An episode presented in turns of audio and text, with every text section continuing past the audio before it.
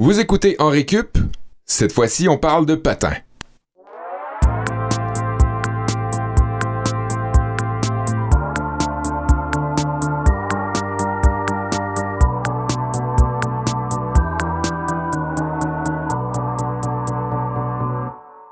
Bienvenue à la septième journée de cours en récup. Je m'appelle Olivier Bradette et je suis accompagné de Sébastien Blondeau et Kevin Breton. Bonjour. Salut! Ma blonde vous faisait remarquer que nos, inici- nos initiales, nos initiaux, initiales ou initiaux? Nos Nos initiales initiales respectives. respectives faisaient BBB. Mais euh, j'ai pas de signification. On a trois noms de famille On qui a commencent en B. ouais, oui, c'est euh, on ouais. est les BBB. Les BBB. A rien à faire, ta blonde. Non, elle, a- elle fait juste faire des constats futiles.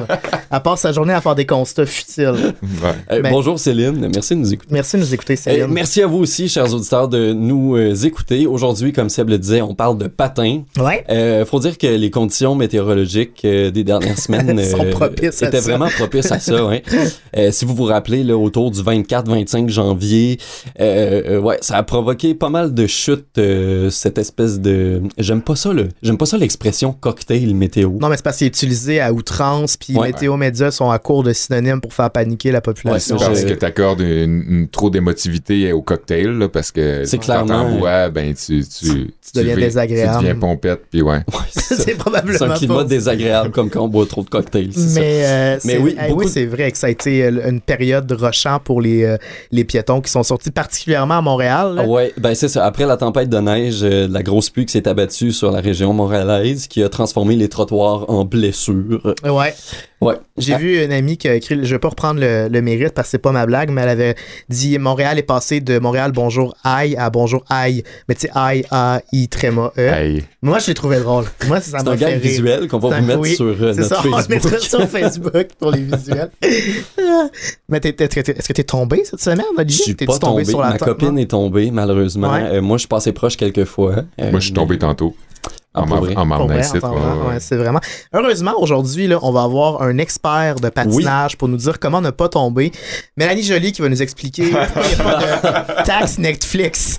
Non, c'est pas vrai. On va avoir un véritable, au sens littéraire, expert de patinage qui est déjà avec nous en studio. Puis on est super content. Alexandre Tremblay. Salut Alexandre. Bonjour les gars. On va parler avec toi euh, dans un instant après qu'on ait passé le plan de cours, mais peut-être que tu peux nous dire un petit peu euh, euh, ton, ton rôle, tes professeurs de patinage dans une école. Exactement, exactement. Euh, pour faire ce cours, euh, moi je suis entraîneur en power skating euh, à l'école de power skating Nathalie Olivier qui est située sur la rive nord de Montréal et un peu dans l'est de Montréal. Mhm. Cette école-là qui appa- qui appartient à Nathalie Olivier qui est ma mère. Donc mon background en hockey, là, j'ai commencé quand j'étais jeune, vers l'âge de 4-5 ans, en patinage artistique et tout ça. Et en vieillissant, là, en voyant les petits gars jouer au hockey à l'aréna et tout ça, j'ai changé mon fusil d'épaule, commencé à jouer au hockey. Et puis à partir de là, à un jeune âge, là, vers 15-16 ans, j'ai déjà commencé à coacher. Je coachais des jeunes avec ma mère. Donc euh, euh, j'étais à la bonne école pour apprendre comment être un bon enseignant. Et puis euh, à partir de là, là tu vois, aujourd'hui, euh, j'ai terminé ma carrière de hockey à l'Université McGill. Et puis maintenant, je suis entraîneur à temps plein, là, en même temps de finir mon bac à l'université. Donc Ouais. Puis on voulait t'inviter pour savoir comment on fait pour améliorer un coup de patin, puis c'est quoi les muscles qui sont mis à contribution quand on s'entraîne au patin? Mhm. On va discuter plus longuement de, avec toi dans le cours d'éducation physique, c'est comme ça qu'on l'a baptisé. excellent. Moi, de mon côté, je vais vous offrir un cours d'histoire un petit peu plus tard euh, aujourd'hui dans l'émission euh, pour vous expliquer peut-être euh, comment ce, ce- cet objet-là qui est le patin est venu au monde de manière peut-être un petit peu inusitée ou en tout cas inattendue. Puis je vais aussi vous parler de l'histoire du patinage artistique puis comment ça s'est développé. Hmm. Euh, c'est un Américain qui a mis ça au monde comme discipline, mais il a tellement fait rire de, de- de lui au moment qu'il a créé le patinage artistique qu'il a dû s'exiler en Europe. Puis c'est de là qu'il est devenu une superstar. Puis aujourd'hui, c'est un sport hyper populaire aux, aux États-Unis. De ton quoi? côté, Oli? Comme quoi, ben moi je vais parler euh, de la physique euh, du patinage. Euh, Mhm. On va voir euh, la physique, ben on va voir le physique euh, avec Alexandre, mais on va voir aussi comment un patin glisse, puis comment ça se fait qu'on se pète la marboulette quand il tombe du gros verglas euh, sur les trottoirs euh, montréalais. On va expliquer qu'est-ce qui rend la glace glissante, mais qu'est-ce qui fait aussi qu'un patin peut se propulser de façon efficace euh, sur la surface. Et toi, Seb? Ah, euh, moi j'ai. Ben, c'est un peu bizarre, mais j'ai un cours de français euh, sur patin, donc euh, je vous laisse euh, là-dessus. C'est vous. Ce sera en dernière, euh, en dernière période de, de Cours de la, de la français. journée de cours. Ouais. Cours de français. Ça, ça promet. Restez jusqu'à toute fin de cet épisode dans Récup. Donc, comme premier, on commence avec un cours d'éducation physique, un cours avec Alexandre Tremblay, professeur à l'école de Power euh, Skating. Euh, T'en as glissé un mot, Alexandre, mais pour nous rappeler, le patin est entré dans ta vie comment, toi, à la base? Euh, moi, j'ai commencé quand j'étais tout jeune, là, vers l'âge de 4-5 ans. Je faisais du patinage artistique euh, dans l'est de Montréal. Euh, évidemment, là, ma mère étant un entraîneur de un entraîneur de patinage artistique euh, depuis longue date, euh, c'est comme ça que j'ai commencé. Et puis, en me promenant dans les arénas, tu vois des, des bâtons de hockey à gauche puis à droite, des petits gars se promener avec des balles, des corridors puis tout ça. Donc, c'est c'est la discipline qui m'a intéressé par la suite. Donc, j'ai embarqué là-dedans là tranquillement. Et puis, avec le temps, là, on a développé avec ma mère, la, Nathalie Olivier, une école de power skating qui apprend aux jeunes joueurs de hockey et joueuses de hockey euh, comment mieux patiner sur une glace de hockey, euh, comment avoir un meilleur équilibre, être capable d'être plus agile sur ses patins, de faire différent. En termes anglais, on dit un, edge. Uh-huh. Donc souvent au hockey, on n'est pas on n'est pas nécessairement sur nos deux jambes euh, en même temps. On est souvent toujours un peu plus sur une jambe qu'une autre. Donc des aspects qui permettent aux joueurs de hockey ensuite d'être plus d'être plus impliqués dans le jeu. puis ça rend évidemment le, hockey plus intéressant pour les jeunes quand on est en mesure de suivre euh, le rythme. Et la clientèle, c'est est-ce que c'est seulement des jeunes qui travaillent avec vous puis avec votre mère? Ou... Euh? Euh, non, en fait, la, clientèle est, assez variée. on a des jeunes, là, ça commence à peu près vers 7-8 ans là, qu'on recommande de, commencer ça. et avec Nathalie, durant l'été, là, on coach aussi des joueurs professionnels là, issus de la Ligue nationale, Ligue américaine, junior majeur. eux viennent plus pendant l'été là, à cause que justement pendant la saison sont, sont, sont, sont soit dans d'autres pays ou euh, dans mhm. d'autres villes. Et puis, évidemment, ils vont se concentrer sur ce qu'ils font avec leur équipe. Mais euh, pendant l'été, c'est notre, notre saison lourde là, parce que la plupart des, des, des hockeyeurs et hockeyeurs se préparent pour la prochaine saison. Là. Moi, mhm. je suis comme vraiment un fan de hockey. J'en regarde beaucoup. Puis, je suis sûr que toi, tu as joué avec les Redmen dans le fond à McGill. Oui, exactement. Fait que j'imagine que tu es un fan de hockey. Puis, t'en, en connais des joueurs de hockey qui ont du succès dans la LNH en ce moment, mais qui n'ont pas nécessairement un bon coup de patin, qui ont d'autres attributs. Euh, qu'est-ce qui fait en sorte qu'un joueur va jamais être capable de perfectionner ce côté-là de leur attribut physique? Euh, c'est sûr, euh, si, on, si on se fie là, euh, à ce que plusieurs entraîneurs de, quand même de haute renommée diraient, ils disent que pour faire la Ligue nationale ou jouer professionnel, ça te prend un talent particulier qui est vraiment loin au-dessus de la moyenne. Et puis le reste, faut que tu sois bon, mais sans plus. Il faut que tu sois bon dans tout, mais que tu aies un attribut là, qui est vraiment au-dessus de la moyenne. Donc, moi, je connais des joueurs, là, j'ai déjà eu la chance de patiner avec un Jason Pomainville mm-hmm. qui joue avec les Sables de Buffalo, puis lui, un, un lancer incroyable incroyable. Donc, un lancer que j'ai rarement vu quelqu'un être capable de faire des lancers comme ça. Donc, des joueurs sont capables de se faire des carrières avec un, un talent plus particulier. Euh, mais je te dirais qu'aujourd'hui, là, euh, si on a un comparatif à faire, euh, autrefois, les écoles de power skating, les écoles de maniement de la rondelle, les entraînements hors glace dans les années 70, 80, puis même 90, c'est pas des tendances puis des modes qui étaient utilisés par les sportifs. Donc, c'est pour ça qu'on peut voir peut-être les derniers vétérans de la Ligue nationale en ce moment qui ont peut-être un moins bon coup de patin là, que, que les jeunes qui arrivent dans la Ligue, que eux, depuis qu'ils ont l'âge de 7-8 ans, ils font juste entraîner ça non-stop. c'est ça. donc, euh, je te dirais que plus les générations vont avancer, plus on va voir des, nouveaux jeunes joueurs de hockey jouer professionnel.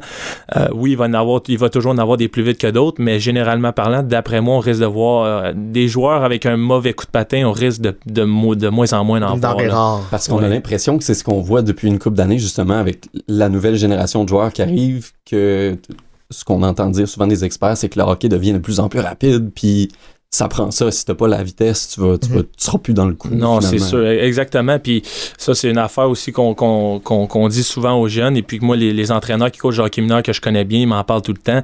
Euh, t'as beau avoir un bon lancer, t'as beau avoir des bonnes mains, euh, si t'es toujours en retard sur le jeu, euh, veux, veux pas, euh, tu vas être quand même désavantagé. Tu pourras pas utiliser ces outils-là qui sont ta force. Donc, euh, ça te prend certainement un minimum là, de rapidité sur patin puis d'être capable de, de, de, circuler un bon rythme sur la glace pour être en mesure de, de, de suivre le rythme. Mais effectivement, là, c'est aujourd'hui, ils disent que c'est la clé. Donc, la base, là, je dirais, pour un jeune joueur de hockey, c'est vraiment l'atout premier qui va te permettre ensuite d'être capable de développer tes autres, euh, tes autres habiletés. Sinon, c'est un, un, un, espèce ou une espèce, Une espèce. C'est une espèce en voie de disparition, les joueurs lents au hockey, mais est-ce que est-ce que c'est peine perdue? Est-ce qu'un joueur du qui a 30 ans, 31, 32 ans, qui a toujours eu un coup de patin un peu déficient, est-ce que après une séance d'entraînement euh, dans votre école, il peut se remettre à niveau où il a comme eu trop des mauvais plis, puis le rendu là, c'est difficile de remettre la machine? euh? Euh, c'est sûr que plus on apprend la technique et plus on commence à entraîner, ce, qu'on, commence à instaurer une technique de power skating sur un joueur qui a peut-être 29, 30, 31 ans, euh, ça va être beaucoup plus dur à changer la technique qu'un jeune de 7-8 ans qui sont encore en phase formative euh, psychologiquement et, et physiquement. Euh, donc c'est pour ça qu'on recommande tout le temps quand tu commences jeune, puis t'es en, justement, tu es en, t'es en phase de, de tout apprendre autour de toi, euh, tu risques de garder les, les aspects de ta technique là, encore plus longtemps. Euh, reste qu'on a eu des, des, des joueurs de hockey qui sont venus, là, euh, je, je vous dirais, là, euh, de 25-26 ans, euh, des gars qui avaient jamais vraiment fait de power skating, euh, mais que après, ça- après une certaine session, là, ça prend, ça prend un minimum requis de 8 heures, 8, 9, 10 heures peut-être. Là. Mais c'est pas énorme, 8-9 heures pour, pour corriger une lacune dans son jeu. Non, c'est ben, c'est c'est juste si on regarde ça euh, froidement comme ça, 8-9 heures, c'est sûr que c'est pas long, mais je vous dirais que c'est assez là, pour qu'on voit une différence sur certains aspects. C'est sûr qu'on ne corrigera pas à 100% de technique de patin avec, avec 9 heures de- d'entraînement, mais euh, les, les gros plis, les gros défauts, on risque d'être capable de faire quelque chose avec ça. Euh, c'est sûr que, il y a les, comme, comme tu as dit, tu as mentionné tantôt, il y a des mauvais plis qui sont peut-être plus durs à changer, Ouais. mais euh, sur des cas comme ça, là, on va essayer de travailler autrement. Euh, puis aussi d'aller chercher certains aspects techniques qui sont plus faciles pour le ce hockeyeur-là. Puis donner des, des trucs un peu à, à gauche puis à droite, Ah. tout dépendamment la physionomie du joueur, tout dépendamment le défaut qu'il a, tout dépendamment aussi sa position. Et il y a beaucoup de. Puis à partir Le du moment, j'imagine que vous donnez les trucs, puis que vous, euh, vous faites un travail qui, qui, qui donne une lancée euh, au, au, au joueur, ben après ça, lui, il peut répéter ça, puis ça- le- l'entraînement finit pas, autrement dit. Ouais, là, ça que les nations sont continue. transmises. Oui, J'imagine oui. que c'est ça que... Euh, ça, c'est un relativement bon point. C'est sûr qu'il y a tout le temps une façon de, de, de pouvoir le continuer euh, par soi-même. Euh, le problème là-dedans, c'est que souvent au hockey, on tombe dans la saison régulière et puis le joueur, il a plus le temps de, de, de- il a plus de temps à consacrer à son entraînement de ses habiletés individuelles comme le, le patin ou les, par exemple, les, les habiletés euh, euh, motrices avec les mains, les lancers, tout ça. Il va se concentrer sur ce qu'il fait avec son équipe. Donc, euh, souvent, là, avec Nathalie à l'école de hockey, on aime parler de la mémoire des muscles. C'est vraiment la répétition, la répétition des bonnes choses qui vont faire en sorte que ce mouvement-là va rester avec toi. Parce que force est d'admettre que dans un match de hockey, quand moi, exemple, je contrôle une rondelle, je fais une sortie de zone, euh, je dois penser au joueur qui s'en vient me frapper, je dois penser à les- aux options que j'ai devant moi pour faire une passe, euh, je dois penser à, à une multitude de choses. faire ramasser par ça. le défenseur de 6 pieds. Ouais, exactement. Donc, moi, ben, en fait, je pense plus vraiment à ce que je fais avec mes pieds, je pense plus à mon coup de patin. Donc, euh, euh, c'est c'est quelque chose que qui- qu'il faut que ça devienne un certain automatisme pour, qu'on de- pour, de- pour que ça devienne efficace dans mon jeu. Là. Donc, euh, euh, on essaie de le maintenir, mais évidemment, même moi, là, qui en a, qui en a fait depuis que j'étais jeune, là, je revenais de mes saisons pendant l'été, puis je savais déjà un peu sur quoi fallait que je travaille, puis tu- Mhm. tu le travailles un peu moins, mais c'est un travail toujours à refaire. là. Puis C'est pas pour rien que des grands joueurs comme Sidney Crosby continuent de s'entraîner pendant, Mhm. pendant l'été. C'est parce que tu sais, il y a toujours place à amélioration, là, peu importe le niveau. Là. Puis tu parlais, bon, justement, c'est sûr que pendant une partie d'hockey, il y a tout un contexte de tout ce qui se passe autour, puis c'est très rapide. Mais comment la technique ou le coup de patin, justement, d'un joueur de hockey peut se différencier ou se distinguer de- du patinage de vitesse ou du patinage artistique, par Ouais. exemple? Euh, j'ai beaucoup, beaucoup d'écoles de pensée à ce niveau-là. Euh, nous, moi, j'ai tendance à penser que c'est souvent un, mix de, plusieurs sortes de patins différents. Euh, on parle de patinage artistique, par exemple. euh, les patineuses, euh, la façon qu'ils patinent peut-être un peu moins de puissance et d'explosivité qu'un joueur de hockey euh, par rapport, par exemple, à une accélération en ligne droite parce qu'eux font beaucoup de mouvements de, comme j'ai dit tantôt, de edge, souvent sur un pied, des mouvements avec la jambe en ouverture et tout ça. C'est des mouvements qu'on va faire, qu'on va reproduire aussi au hockey, euh, puis sans enlever de, de, de mérite aux patineurs artistiques qui ont une explosivité incroyable quand il est le temps de sauter. Là. Euh, mais aussi, si on parle de patineurs de vitesse, Ouais. euh, quand on fait des explosions en ligne droite, le genre d'enjambé qu'on va faire comme joueur de hockey en ligne droite va ressembler beaucoup plus à un patineur de vitesse. sans oublier par contre que nous, au power skating, on travaille aussi là, la posture du corps en totalité. Donc oui, on va te montrer quoi faire avec tes pieds, mais il y a un mouvement qui vient du haut du corps aussi qui est très important afin d'améliorer le patin. Donc, par exemple, en patinage de vitesse, il y a un mouvement des bras qui se fait d'avant à arrière, mais très, très, très allongé. Tandis qu'au hockey, nos pieds sont beaucoup plus explosifs. Donc, si on veut permettre à notre corps de pas suivre le minding des bras qui vont loin en arrière et d'une certaine enjambée qui est pas aussi rapide qu'au hockey, euh, on va demander aux jeunes de plier, exemple, le bras en 90 derrière et de ramener devant très rapidement, mm-hmm. plus vite qu'un patineur de vitesse. Donc, je vous dirais qu'on touche un peu aux composantes des différentes sortes de patins, mais le hockey, bien sûr, est propre à lui-même. Euh, il y a certaines composantes là-dedans qui sont modifiées puis tout ça, euh, pour faire en sorte que le, patin d'un joueur de hockey est, naturellement différent des, des, autres disciplines. Ça, D'ailleurs, je sais pas si tu connais Jeff Skinner, euh, le joueur de hockey qui a fait du patinage artistique quand il était jeune. C'est vrai, c'est lui qui a fait ça. Puis aujourd'hui, c'est peut-être un des patineurs les plus rapides de la LNH. Exact. Je vais profiter du fait que tu connais ton hockey ce soir. C'est la compétition des, des joueurs les plus rapides dans la LNH. Euh, le podcast est diffusé un petit peu plus tard. Mais selon toi, parmi les joueurs qui vont participer à l'épreuve, il y a McDavid, Pedersen, Jack Eichel, Matthew Barzal, Clayton Kaler qui, selon toi, va arrêter le chrono le plus rapidement? J'aurais Ça, c'est une, ça, c'est une très, très bonne question. Vous me mettez. Euh, ah, je l'avais, pas posé en pré-entrevue, vous, vous, vous, mettez dans un siège un peu inconfortable. euh, écoutez, moi, je trouve que l'explosion de Connor McDavid est inégalable, vraiment.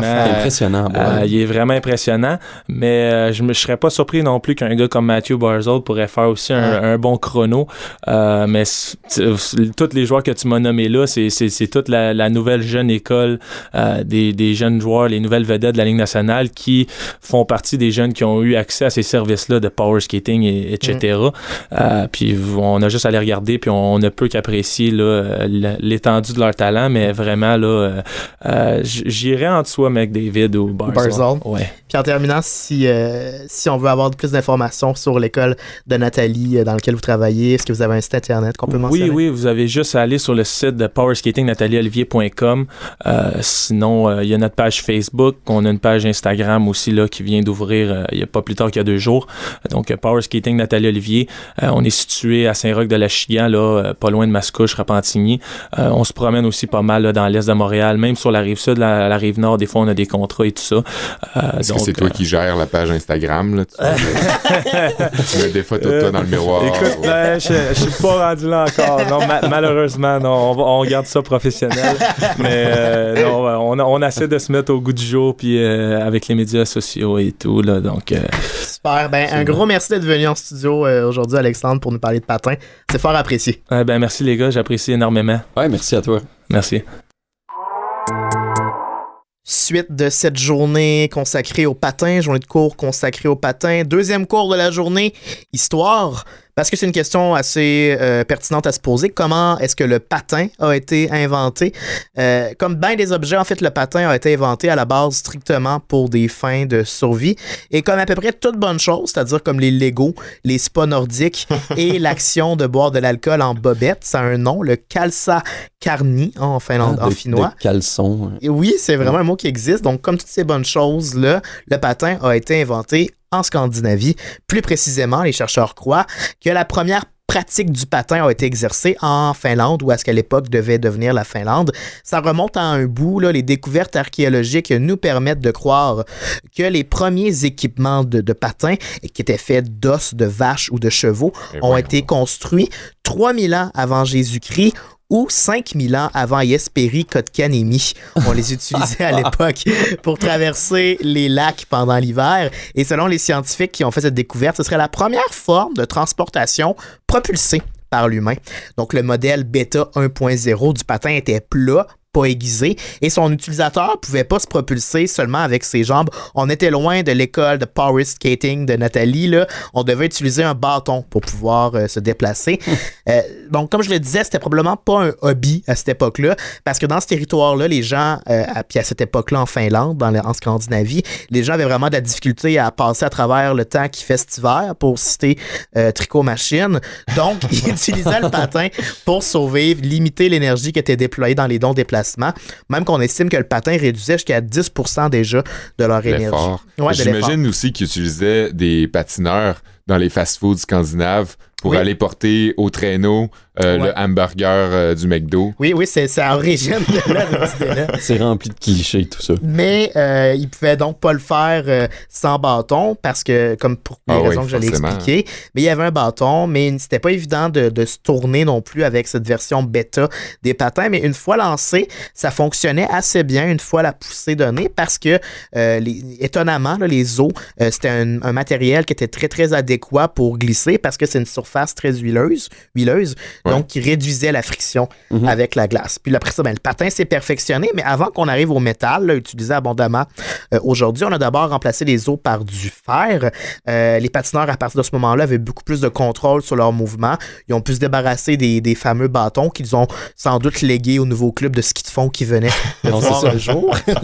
Et beaucoup plus tard, en 1772, on a commencé à trouver des fonctions différentes pour le patin. Le patin n'était plus juste le patin, il y avait le patin pour glisser et le patin artistique. C'est un Anglais Oh. du nom de Robert Jones, qui est considéré un peu comme le père du patinage artistique, qui a inventé cette pratique-là. Puis plus tard, à la fin du 19e siècle, un danseur de ballet américain, Jackson Haynes, a adapté ses techniques de ballet pour la glace. Euh, C'était vraiment un visionnaire. Puis c'est lui qui a popularisé le sport. On dit que c'est le, le père du patinage artistique. Sauf que il a tellement fait rire de lui à cette époque-là avec sa nouvelle discipline qu'il a dû quitter les États-Unis tout simplement Ah ouais. s'exiler en Europe. Il a laissé sa femme, ses enfants ici, puis est allé euh, vivre de son nouvel art qu'il venait de créer dans différents pays euh, d'Europe. Ce qu'il faut comprendre, c'est que les, les Américains ont, sont vite tombés en amour avec le patin, incluant le patinage artistique, mais à cette époque-là, dans la première mouture anglaise, c'était vraiment beaucoup plus rigide puis régulé par un ensemble de pratiques conventionnelles. Le patinage artistique, ça n'avait rien à voir à ce qu'on voit aujourd'hui aux Olympiques. Il y avait ce qu'on appelait un collar.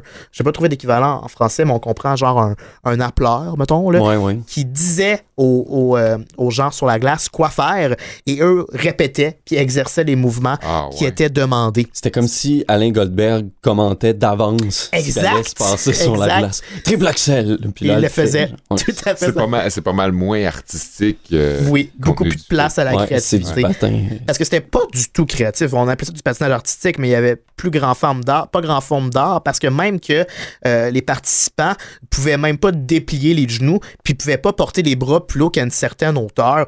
Évidemment que Haynes trouvait ça plate, mais il voyait qu'il y avait un potentiel Ben oui, à absolument. tout ça. C'est Donc, justement, on mélange avec le ballet, puis ces techniques-là, euh, il y a de quoi faire. C'est exactement ce qu'il a fait. Il a transposé les mouvements du ballet. Il a acheté un nouveau code, comme la musique, exemple. Mais ça marchait pas aux États-Unis et en Europe, ça a marché quasiment instantanément. Il a particulièrement eu du succès à Vienne, euh, qui a une longue histoire avec euh, les valses. Donc, Haynes, ce qu'il a fait, c'est qu'il a incorporé ce style de danse au patinage artistique et puis il a, éventuellement fait une performance avec un autre patineur qui était également de sexe masculin. Puis ça, c'est quand même intéressant. J'ai vu ça sur le site de un site history.com. Euh, la première routine qu'il a faite avec en duo, là, euh, il était euh, déguisé en ours et l'autre euh, partenaire était déguisé en entraîneur ou en dresseur d'ours. Et ils ont ils sont ils y sont allés d'une routine sous un air musical et les gens les ont applaudis Wow. et euh, tellement qu'on on considère maintenant que cet homme, là c'est un, je, je, je sais pas, je connais pas son orientation sexuelle, mais on dit qu'il a quitté les États-Unis euh, pour cette, pour aller en Europe, il a dû laisser sa femme et ses enfants aux États-Unis, Euh, mais il y a certains historiens du sport qui le considèrent quand même comme un des pionniers de, la place des LGBT, des, athlètes homosexuels dans le monde du sport en raison de cette de cette œuvre-là, artistique-là, qui a été euh, établie. Euh, donc, ouais, Haynes qui est reconnu comme le papa du patinage artistique. Et ironie du sort, l'homme est décédé plus tard, évidemment, et vous devinerez pas à quel endroit. Ben, il est tombé dans un lac de glace. Euh, Ben- il, il fait une chute malencontreuse. sur, Non, euh, il est, il est mort d'une cause naturelle, là, probablement de tuberculose, de ce qu'on de ce qu'on présume, parce que ça fait quand même un moment. Mais ce qui est intéressant, c'est que son lieu de décès, c'est la Finlande. Là ouais, où le Ah, patin a été inventé, cet Américain né à New York qui a dû s'exiler des États-Unis Oui, est finalement décédé là où le patin qui va l'avoir popularisé ben va finalement le ramener dans son tombeau euh, initial. ça bouclait Fait un peu je- la boucle. Oui, ça bouquait la boucle, le triple piquet. Ouais, comme là, c'est dirait- ça. Ah, J'aurais dû le savoir en le disant. Merde. Fait que c'était c'était mon cours d'histoire aujourd'hui sur le patin. Ben, euh, avant de parler du fonctionnement des patins, on a vu comment on patine, on a vu comment les patins sont apparus, mais maintenant on va parler du fonctionnement même du patin. Sauf que juste avant de parler du fonctionnement en termes de physique euh, du patin, on va se pencher sur la glace. Et ça, quand on se penche sur la glace, euh, ça nous donne beaucoup plus de stabilité. Quel idiot. Euh, ouais, je me trouvais bien drôle en, l'écoutant- en écrivant ça. Euh, bon, c'est bon, Mathieu rit aussi, c'est parfait. Euh, Il y a deux principes euh, qui font qu'un patin va glisser sur, euh, sur la glace. Kevin, t'en as fait une courte mention dans ton cours. Il y a la friction. Ça, c'est vraiment un, principe important de la physique. La friction, c'est la force opposée au mouvement d'un objet qui est en contact avec un autre objet ou un fluide. Si vous vous rappelez, dans notre épisode sur les avions, on a parlé de la traînée, qui était Mhm. la force opposée à la poussée des moteurs d'un aéronef. Ben, ça aussi, euh, la résistance de l'air, c'est un type de friction. On peut parler aussi de frottement. Tout ça, c'est des termes qui, qui signifient la même chose. Euh, le frottement entre deux objets, ça dépend beaucoup de la surface de contact et de la surface même des objets. Je vous explique. Euh, plus un objet et la surface sur laquelle on le déplace ou on le fait se déplacer est lisse, ben meilleur va être le glissement. Puis là-dessus, il faut aussi tenir en compte de l'aire de contact réel par rapport à l'aire de contact apparente. Hein? On va, on va voir ce que c'est. J'ai une euh, main levée. Là. OK, c'est parfait. J'y réponds tout de suite avec un exemple assez simple. Mettons que Mathieu va nous faire des dessins. Mathieu, c'est pas un homme orchestre là, qui fait la mise en onde et des dessins explicatoires, là, Ouais, sans Mathieu, on n'est rien pour vrai, on les gars. rien. Ouais, merci euh, pour tout, Mathieu. Bon, mettons que euh, on- sur la table du studio, je dépose une boîte en bois qui fait un pied carré. Ça, un pied carré, Seb, c'est euh, c'est un peu... Pour ceux qui ont manqué l'épisode de la semaine passée, là, Seb, il fera plus de cours de mathématiques. Ah, Pas capable de faire des calculs. je comprenais rien à mon art. Bon, euh, en apparence, l'aire de contact entre les deux surfaces serait d'un pied carré, soit les dimensions de la boîte. Tu sais, j'ai un pied carré. Sauf que, à l'échelle microscopique, les surfaces de la table et de la boîte sont irrégulières. Mhm. C'est ça. Mathieu l'a bien dessiné. Euh, Il y a plein de petites bosses puis de creux qui font qu'en réalité, la surface de contact entre les boîtes puis la table, c'est pas réellement un pied carré. Euh, Il y a des vides qui, Ouais. qui- puis où il y a de l'air, tout ça. Puis c'est ces irrégularités-là qui, qui causent le frottement. Un peu comme du velcro finalement qui accroche. Je comprends. Oui, oui, ok. Euh, un autre exemple plus macroscopique pour illustrer le principe de friction, c'est les freins d'une voiture ou d'un vélo. Ça fonctionne sur le même principe. Donc, en Mhm. appuyant sur la pédale de frein, les pédales frottent les disques et la friction ralentit la rotation des roues du véhicule. En course automobile, je sais pas si vous êtes déjà allé euh, dans un autodrome ou sur un circuit de course ou même à la télé, euh, si vous remarquez au freinage qui précède un virage serré, l'intérieur des roues devient orange. Ouais. Ben, ça, c'est les disques qui chauffent à cause du frottement qui À est très, très intense. C'est la friction. Euh, Il y a un gros transfert d'énergie euh, dans le freinage, dans la friction. Et c'est ce qui explique aussi que c'est efficace de se frotter les mains quand on a froid l'hiver. Ah. Instinctivement, on se frotte les mains. Ben, ça nous réchauffe parce que justement, la surface Mhm. irrégulière fait en sorte qu'il y a ce transfert d'énergie-là qui, euh, qui opère. Et là, ben, on se rapproche un peu d'une partie de notre réponse avec le patin. C'est-à-dire que la lame du patin, quand elle frotte sur la glace, elle réchauffe très légèrement la surface de la glace. Et ça, ça aide à créer une fine couche d'eau entre le patin et la glace. L'eau va agir comme lubrifiant et le, le patin va mieux glisser C'est là-dessus. c'est de l'aquaplanage. C'est pratiquement ça, c'est de l'aquaplanage. Ouais. Et ça, c'est le premier principe. Donc, la friction. Le deuxième, euh, c'est la pression. Encore là, si on revient à l'échelle euh, microscopique et même plus que microscopique, si on revient à l'échelle atomique, la glace, c'est un amas de particules, euh, de, pardon, de molécules d'eau. Est-ce que vous vous rappelez de, de la composition chimique de l'eau. H2O. H- H2O, oui, exactement. Donc, euh, c'est deux molécules, deux atomes, pardon, d'hydrogène et un atome euh, d'oxygène qui sont liés par des liens d'hydrogène. Et là, j'espère pas me tromper, mais les liens hydrogène en chimie, c'est des liens qui sont relativement faibles. C'est facile de les briser. Et euh, donc, dans des conditions normales, atmosphériques, euh, standards, si on veut, de 101.325 kPa, ça, c'est les conditions de pression normales. Ouais, ouais, on Ben, ça. la glace, son point de fusion est, de 0, est à 0 degré Celsius. Sauf que la pression d'un patin ou même d'une botte sur la glace quand on marche sur le trottoir, ben, Ouais. ça ferait fondre légèrement euh, euh, une mince couche là aussi euh, de glace sur, euh, sur la surface qui est en contact avec la lame ou le, le soulier. Ce qui fait que les faibles liens d'hydrogène entre les molécules d'eau se rompent avec la pression qui est un peu plus élevée sur ces points de contact-là. Quand les liens d'hydrogène euh, se rompent, ben, il- euh, dans le fond, c'est la fonte qui, qui opère et là, Mhm. il y a cette fine couche d'eau-là qui Ouais. apparaît. Évidemment, là, on génère pas des flaques d'eau quand on se promène sur la glace. Tout ça, ça se passe très, très vite. Puis après le passage d'un patin ou d'une botte, par exemple, eh ben, la glace subit un regel. Ça, c'est le principe euh, qui, qui opère juste après qu'on ait, qu'on ait eu cette, Ouais. cette espèce de légère fonte. Parce qu'il n'y a plus de chaleur. Il n'y a plus, Il y a plus de chaleur, puis frottement. La glace qui tout le tour reste quand même à 0 degré Celsius et euh, euh, va refroidir, euh, Ouais. en fait, le- les, les quelques molécules d'eau qui s'étaient formées.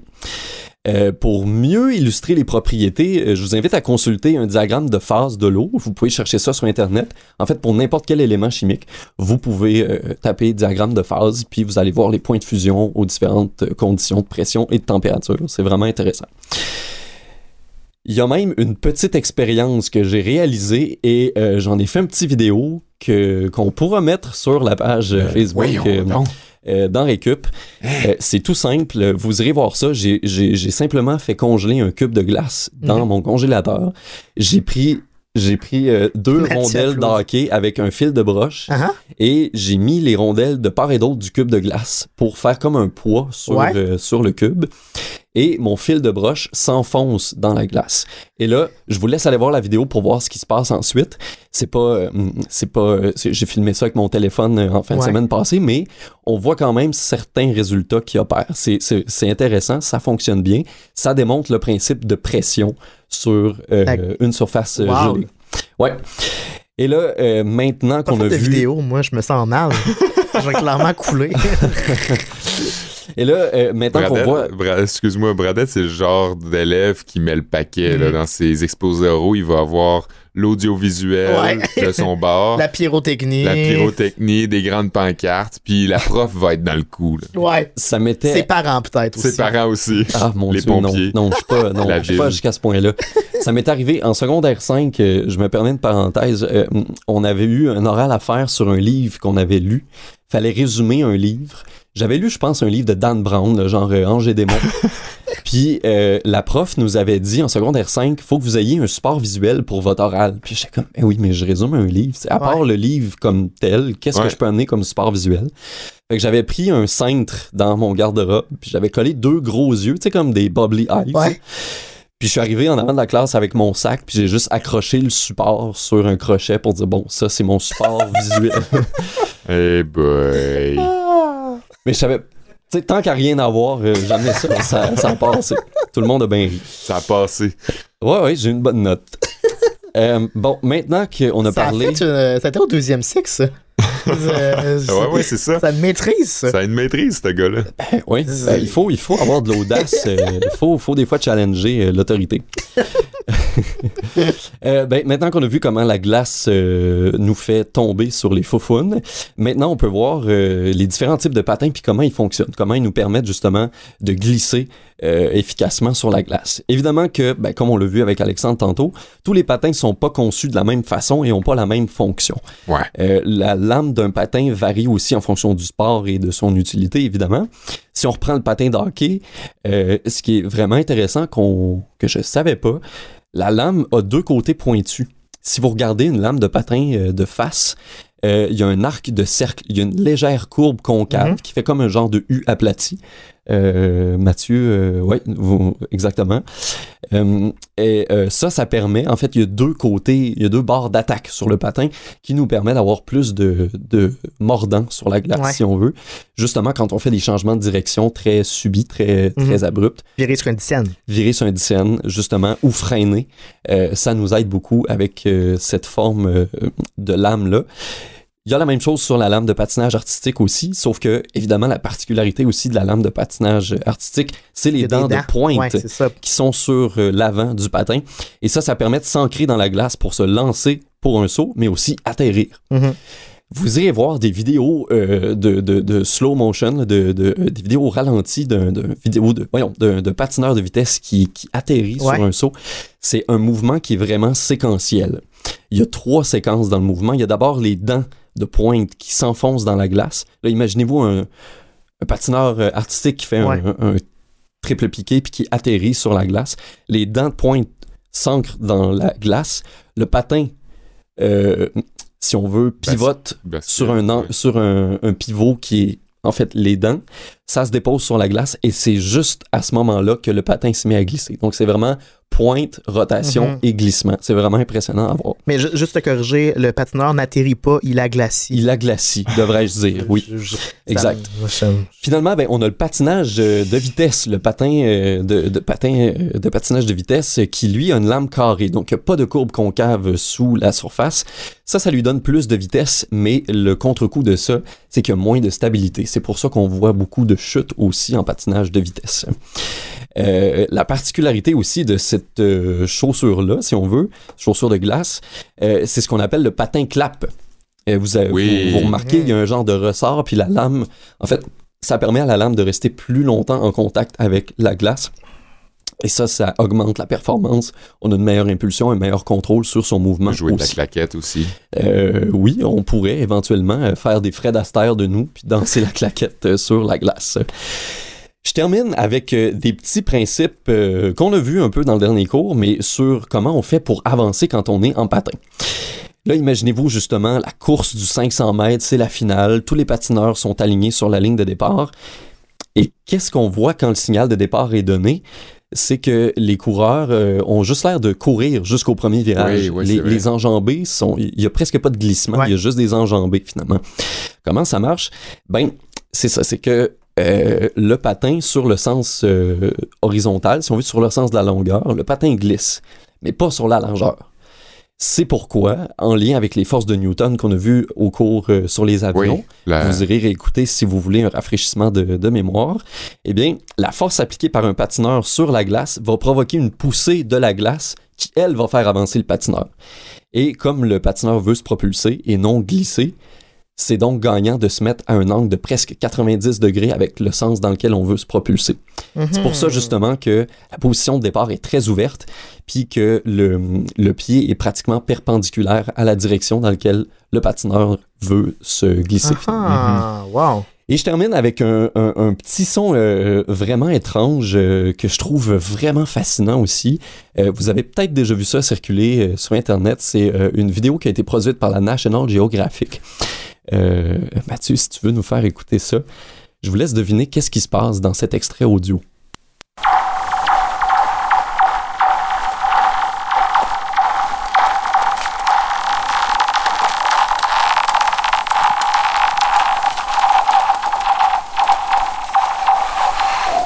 Alors, à pas, votre euh, avis, euh, la- L'attaque sur The Death Star dans la guerre des Ouais, étoiles. c'est ça que je pensais des, aussi. des guns de Star Wars. Ouais, ça ressemble à des lasers. En fait, c'est de la glace. Euh, T'en parlais tantôt. Les pays, euh, les pays nordiques qui Ouais. ont inventé le patin, puis euh, c'est euh, une discipline qu'on appelle le, le patin scandinave, je pense, là, sous toute réserve. Et c'est des gens. euh, ça, c'est, ça a été enregistré en Suède, pas trop loin de Stockholm. Et dans des conditions très précises, pendant l'hiver, il y a des gens qui vont patiner sur des lacs quand la glace vient juste, juste d'être gelée. Et ce qu'on entend, en fait, c'est le mouvement de la glace et le son qui se répercute partout avec l'eau en dessous Wow. qui, qui agit comme genre de caisse de résonance. Euh, si vous allez même dans les, dans les glaciers ou dans les grands lacs euh, gelés euh, dans les pays du Nord ou même ici au Canada, vous pouvez entendre euh, la glace qui travaille puis qui fait ce genre de son-là. Euh, c'est euh, c'est super apaisant, je trouve, comme son. C'est presque vrai. du... euh, comment ils appellent ça? Du AMR, là, des, des genres ouais, de ouais. vidéos YouTube là, de sons d'ambiance euh, apaisants pour s'endormir. Mais c'est pas dans le même genre, mais même le- les, les premiers coups de patin sur la surface qui a été euh, fait récemment, là, Ouais. les premiers coups de patin, là, le choum choum, Ouais. ça aussi, je trouve que ça, me- ça évoque des beaux sentiments. euh, Des très beaux sons à écouter pour s'endormir, euh, qui sait. Merci, Ali. Eh oui, c'était le cours de physique. Bon, euh, Seb, euh, Ouais, Seb. euh, Ouais. qu'est-ce qui s'est passé? Ah, ouais. Cours de euh, français, qu'est-ce que tu vas nous expliquer pour l'amour? Ouais, je- excusez, je suis un peu embêté. Il y a eu, je pense, un, un quiproquo. Euh, J'étais sûr que c'était clair puis qu'on s'était tous bien entendu qu'on parlerait de Patin, euh, l'auteur. Euh, Ah, Patin, Marc Patin, le- l'écrivain, le, le poète surréaliste français. non. Non, ça, ça, vous dit rien? t'as- non, mais Va- je- euh, Vanina ou l'étrangère? Non. euh, Kev, je pense que c'est toi puis moi qui sont trompés. Je temps, pense que le- c'est Ouais, Seb qui c'est avait ça. raison. le temps du rêve. Non? Non, non. Les vivants sont dehors, ça vous dit rien? Non? Ben, coudon, je vais faire mon cours quand même. Ça va vous permettre. Ah non, mais visiblement, on- on- Ouais. on- il, il nous manque quelque chose. euh. Ça va me permettre de vous enseigner quelque chose, les gars. Puis à travers euh, ce cours-là de français, euh, on va voir la littérature de Patin. Hein? La littérature de Patin et Marc Patin. Euh, Mettons-nous d'abord en contexte. Patin naît à Nogent-sur-Marne, en France, en 1919. 1919. Euh, sa mère Germaine Patin meurt à ses 10 ans. Je vois, Kev, que tu prends des notes, c'est bon. Mhm. Et euh, en, se, ma- en se remariant, Anselme Patin, son père, donc, euh, fait déménager toute la famille à Paris.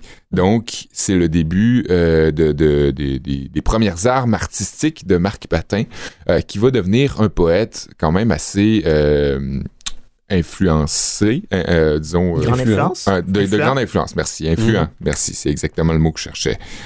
En 36, Marc Patin s'épanouit artistiquement pour la première fois, donc à Paris, je le disais, en prenant part à un jeune groupe qui s'auto-proclame le groupe du Luxembourg, euh, pour reprendre le nom du jardin du Luxembourg à, à Paris. Ouais, ouais.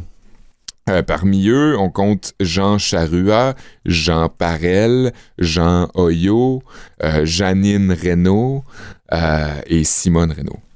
Beaucoup de gens. Quand même. Ouais, ben c'était en France, puis c'était en 1930. Euh, 36. Il s'adonne à la poésie, donc, et à l'école, Patin fait des études en lettres, où il était épaulé du grand philosophe René Maublanc. Et je trouvais ça quand même assez drôle de euh, spécifier qu'il faisait des études en lettres avec René Maublanc. Euh, c'est quand même drôle. En tout cas, bref. Euh, un an plus tard, Oyo et Patin quittent déjà le, groupe pour en rejoindre un autre. Donc, ça, ça fait même pas un an qu'ils font ça, puis ils vont voir d'autres euh, gens déjà qui ont un autre groupe à Paris, plus actif, qui organisent des expositions euh, néo-dadaïstes. Donc, ça peut peut-être vous mettre en contexte juste avec ces mots-là. Des concerts de jazz, des pièces de théâtre, et qui édite même une revue dans laquelle se retrouvera, entre autres, un poème de Jean Cocteau. On va appeler ce groupe-là les Réverbères. Je sais pas si ça vous dit quelque chose. C'était une tonne d'Ariane Moffat. C'est ça, mais- c'est ça. Vous avez aucune culture. Ben là, euh, c'est toi qui connais pas Ariane. Moffat. Ben oui, je connais Ariane Moffat. Donc, Patin vit ses jeunes années euh, d'adulte à travers cette effervescence artistique-là. Il rencontre plein de gens inspirants. Il va aussi s'éprendre de muses, deux femmes, euh, entre autres, dans son entourage. Christiane la première, puis Elena ensuite. On s'intéresse beaucoup au contexte euh, social dans lequel les, les écrivains, les auteurs sont imprégnés parce Uh-huh. que ça justifie beaucoup euh, leurs œuvres. Ouais, hein. leurs écrits. Euh, donc, alors que- qu'on est à l'aube de la Seconde Guerre mondiale, hein, euh, ça brasse pas mal, on, démob- on démobilise beaucoup les gens d'un territoire à l'autre. Euh, Patin fonde maintenant un autre groupe. Vous allez trouver qu'il est volage, Patin. Euh, mais là, il faut, faut se mettre en contexte, ça bouge pas mal. On essaye de, faire des choses, on essaye de créer des, trucs. Donc, Patin va fonder avec ses amis La Main à Plume, qui est un qui fait écho à l'œuvre de, de Rimbaud. Euh, un autre groupe donc de surréalistes. Celui-ci, par contre, va apporter un apport beaucoup plus important dans l'histoire euh, de par son intransigeance face à, face à la politique, de par sa critique du monde. euh, dans ses poèmes. Donc, il va juger la politique parce qu'on est en Seconde Guerre mondiale. Ils vont oser dire certains mots, oser se, se- se prononcer face à certaines figures Uh-huh. d'autorité. L'œuvre de Marc Patin, donc, est marquée par la solitude parce qu'on s'entend que dans la Seconde Guerre mondiale, quand on est démobilisé, quand on, on est tantôt dans un groupe artistique, après ça, on, on- on se retrouve tout seul, on va avoir une, il va y avoir une certaine mélancolie là-dedans, euh, la solitude, la quête aussi d'un désir et parfois même le malaise existentiel. Euh, donc, c'est très... euh, très imprégné, très imprégné du, de l'époque. Euh, drôlement, après euh, la guerre, Patin est parti vivre en Allemagne, quand même assez euh, ironique, à Berlin, où il s'est fait oublier, puis où il est mort d'une embolie euh, pulmonaire. Donc, euh, Il est décédé assez jeune. euh, à 24 ans. ouais, quand même. Ah, Est-ce que ça dit s'il y a quelconque lien de famille avec les patins?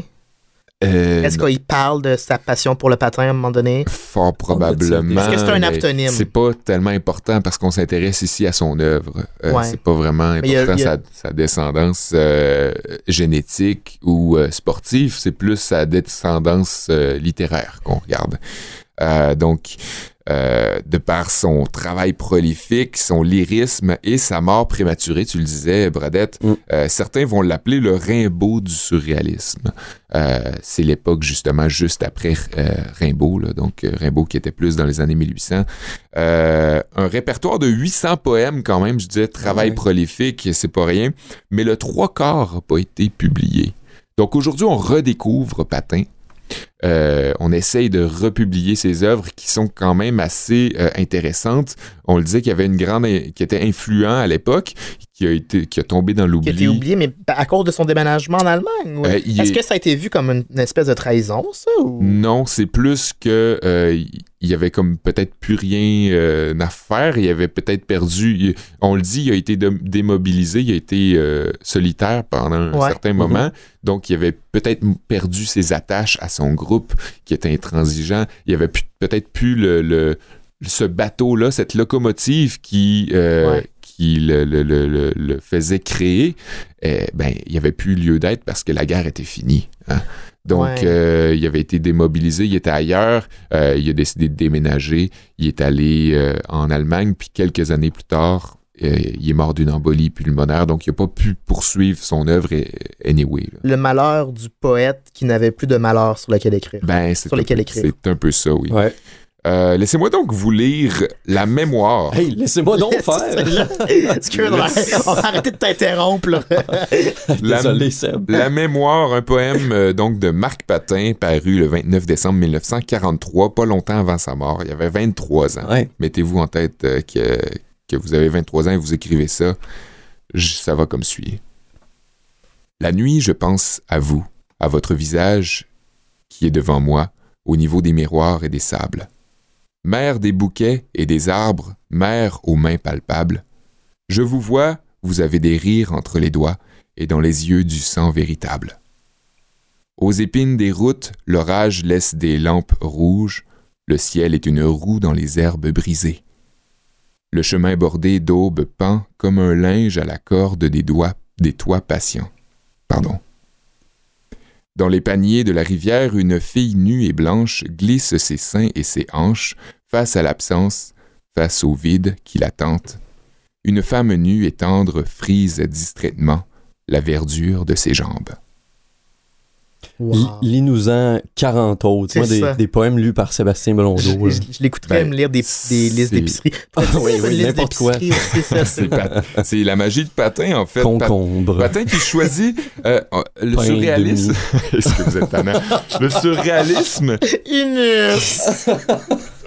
le surréalisme qui a été très popularisé euh, grâce aux cadavres euh, exquis. Hein? Ouais. Mm. Euh, ben là, on, pourrait euh, aller chercher une similitude entre le cadavre exquis puis la poésie de Patin, mais euh, on a quand même tendance à croire qu'il choisit bien son mot parce que euh, ben ça se retrouve de d'un verre à l'autre, il y a, y écho qui se fait. Euh, vous avez remarqué donc la- l'abondance des images filées aussi, des, des, des métaphores, des figures très représentatives aussi du courant surréaliste, euh, l'espèce de vocabulaire du rêve qui, qui émane souvent naturellement euh, donc du cadavre exquis. Euh, mais comme je disais, qui ici répond, qui se répond d'un verre à l'autre. Donc, d'une image à l'autre, on, on répond à- au verre d'avant. Euh, donc, on devine que c'est un peu plus travaillé. C'est peut-être ce qui fait le- le- le- la beauté de la chose, ce qui fait la rigidité. C'est Voilà. un peu plus logique C'est plus logique, exactement. Mais la poésie n'en est pas moins intense. Euh, en seulement trois stuffs, Patin réussit à nous dévoiler tout son style, toute son œuvre, euh, l'idée de solitude et la quête d'un désir dès le premier vers. hein. Euh, la nuit, je pense à vous. Déjà là, ça a une très grande charge. Mhm. On comprend On que est interpellé. on Ouais. est interpellé. À la fin, le corps de la femme qui est nu et blanc, qui amène aussi au concept d'absence, de vide. Euh, c'est déjà très présent dans la, troisième strophe. Euh, ça peut nous ramener au malaise de, vivre, le malaise existentiel dont je parlais. Donc, Patin, qui avait euh, une vie très courte, mais un, répertoire très grand, puis une très grande répartie poétique. Puis comment on peut réhabiliter euh, Patin, Marc Patin, selon toi? Ben, faites euh, vos recherches sur ces poèmes. Allez voir, euh, il y a beaucoup de, de poèmes qui ont été publiés en ligne. C'est pas comme Mhm. une publication euh, officielle, mais c'est là qu'on peut euh, aller visiter ces, ces, ces œuvres. Et euh, jusqu'à temps que ça soit publié dans un recueil, parce que 800 poèmes, il y a matière, là, quand même. Ben oui. Jusqu'à ce qu'un jour, on soit, qu'elle soit enseignée peut-être euh, Exactement. Autre, euh, autre qu'en récupération. Mais Ouais. quelle belle récupération sur cet auteur que, Ouais, je l'avoue, je ne le connaissais pas. Je pensais que c'était une joke. Tu Je, je faisais- sais pas non plus. Ben, je suis quand même, je suis quand même désolé parce qu'on s'était mal compris. Ouais. Je pensais qu'on parlait de patin. Je pensais que c'était clair, là. que Je pensais Ouais, que- on, ben, on aurait dû, d'ailleurs, la semaine prochaine, l'œuvre sera entièrement consacrée à cet auteur pour lui rendre hommage. Donc, moi, j'imagine euh, Nathalie Olivier euh, qui va écouter l'entrevue de son Elle va fils. se demander. Puis hein. qui va se demander à la fin, OK, s'ils ont un vaste mandat, c'est c'est- c'est animateur. Peut-être qu'elle va s'intéresser à la poésie de patin. Ouais, On le ben, souhaite. Qui sait, qui sait? On le souhaite. Ben, merci, Seb. Euh, malgré cette erreur, euh, on, on- on va Merci. avec. pardonné. Pardonné. pardonné. Merci on va donner C+. C+. C'est ce qui met fin à l'émission. Oui, déjà. Hey, merci Mathieu, euh, en régie, euh, comme toujours, euh, fidèle au poste. Très bon travail. Ouais, merci à Canalène dans l'ensemble de nous prêter Oui, euh, leur oui. studio. Merci à notre invité de la semaine, Alexandre. C'était super intéressant. Merci à vous deux, euh, euh, les gars. On vous rappelle notre page Facebook. Oui, en récup euh, sur Facebook, facebook.com baroblique euh, en recup. Ouais. Et euh, on est aussi sur toutes les plateformes de podcast que vous pouvez trouver, euh, iTunes, Google Play, tout ça. Cherchez-nous, on est là. Et parlez de nous à vos oncles et vos tantes. Faites ça. Essayez ça. Envoyez un lien. Dites pas plus d'informations. Prenez le lien sur Facebook. Envoyez-le à votre oncle et votre tante.